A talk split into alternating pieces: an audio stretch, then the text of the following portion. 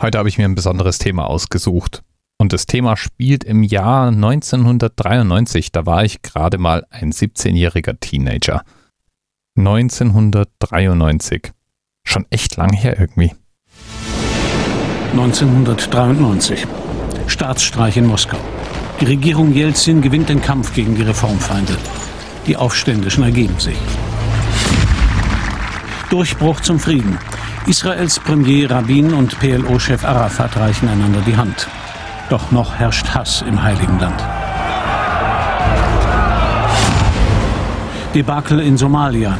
Der Westen will den Bürgerkrieg beenden und wird von Kriegstreibern gedemütigt. Die Gewalt eskaliert.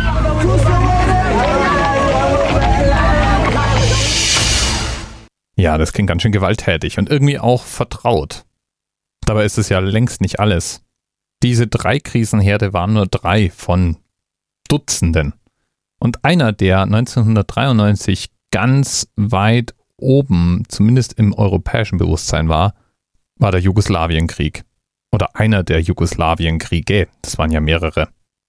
Das war eine Reihe von Bürgerkriegen, die man auch gerne mal als Balkankonflikt bezeichnet, die zum Auseinanderbrechen des ehemaligen Jugoslawiens führten. 1993 eben waren diese Jugoslawienkriege noch in vollem Gange. Praktisch vor unser aller Haustüren spielten sich da unglaubliche Szenen ab. Völkermord in einem Ausmaß, den wir schon überwunden geglaubt haben und der erst durch den Eingriff der internationalen Gemeinschaft beendet werden konnte. Ja, und das Thema heute, das beschäftigt sich mit einer Geschichte aus dem ehemaligen Jugoslawien. Und weil uns das Thema von Kili Sculling seines Zeichens eines der Schnacker vom Podcast ESC Schnack gestiftet wurde, geht es außerdem auch noch über Musik und über den Eurovision Song Contest. Der fand 1993 in Irland statt und er klang so.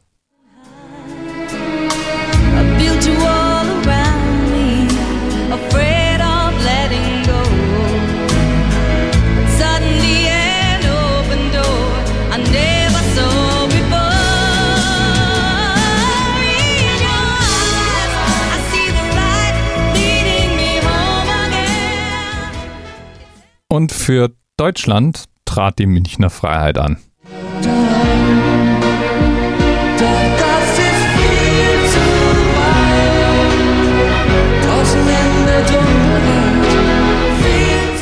Ja, damals sind wir 18. geworden. Verdient, würde ich sagen. Stellt sich raus, schon damals war der Eurovision Song Contest eine dieser Veranstaltungen, die polarisiert.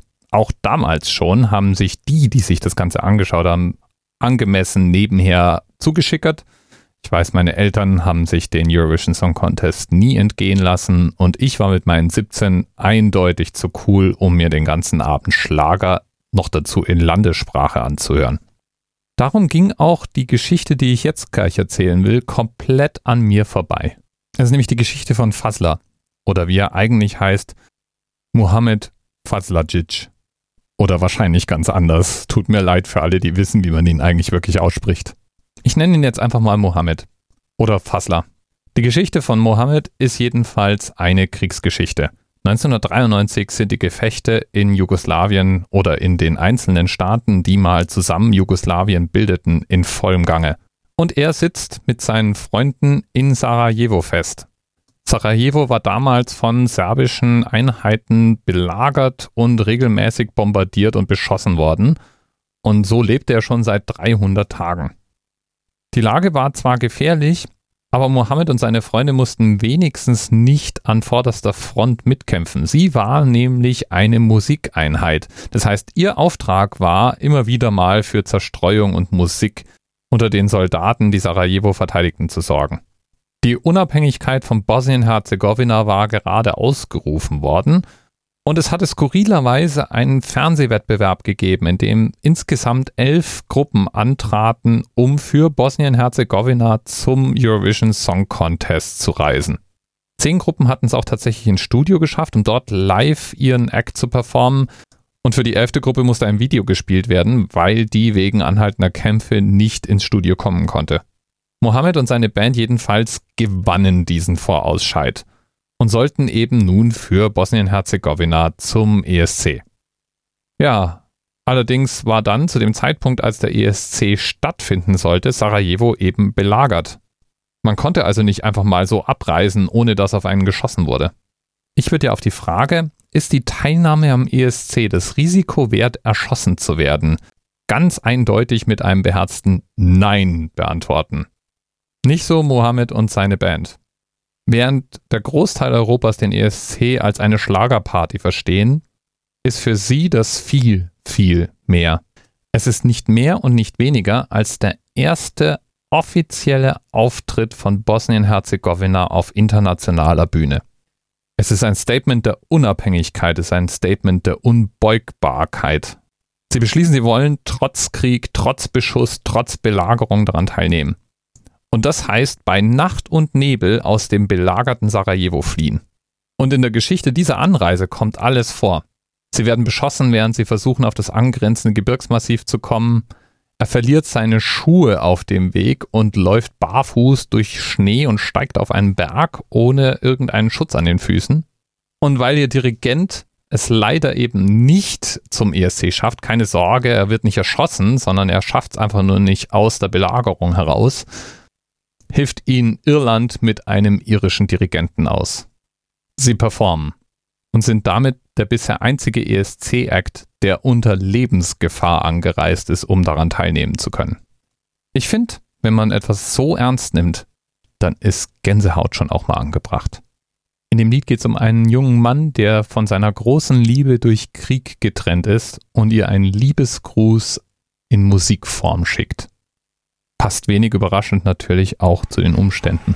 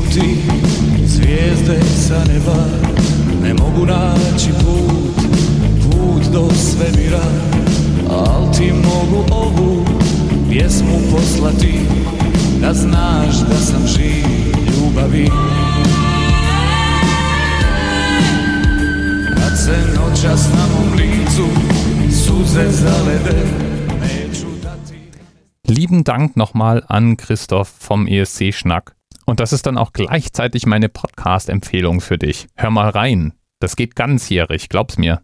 Und hinterher wirst du den ESC mit anderen Augen sehen und anderen Ohren hören. Im Podcast klingt es dann so. ESC Schnack mit Daniela und Christoph.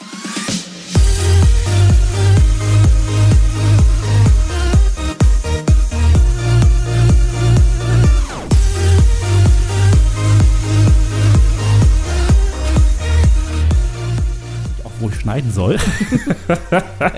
Aber ähm, eigentlich, äh, eigentlich wollten wir doch gar keine neue Folge mehr aufnehmen. Ja. Die Saison war doch schon genau. beendet. Da, da will ich mal ein bisschen Struktur reinbringen. Ne? Da sag ich, oh Mensch, lass uns das doch mal so ein bisschen machen. So mit, so mit dieser Folge beenden wir das Eurovision-Jahr äh, 2017, 2018. Ähm, und dann machen wir ein bisschen Pause und so. Und dann... Äh, ja, da kommt irgendwie das Leben dazwischen, ne? Ja. wir sind einfach, wir sind, für, wir sind für Strukturen nicht so ganz gemacht. Nein, also wir leben das Chaos, wo es irgendwie gibt. Aber, aber es gab wichtige Dinge. Wir mussten uns sofort wieder an euch wenden jetzt. Also, nachdem wir gerade gesagt haben, ganz lange nichts. Ja. Und jetzt, jetzt rüber zur Webseite vom ESC-Schnack. Wie immer der Link in den Notizen zur Sendung und mal reingehört, was es so Wichtiges gab und dann das Archiv des ESC-Schnack nachhören, bis die nächste ESC-Saison wieder losgeht. Und selbst wenn dich die ESC-Saison an sich nicht interessiert, der Podcast, der macht allemal Spaß. Bis bald. TMRS 10, 9, 8. The experience of 47 individual medical officers. Was hier über die Geheimzahl der Illuminaten steht. Und die 23. Und die 5. Wieso die 5? Die 5 ist die Quersumme von der 23.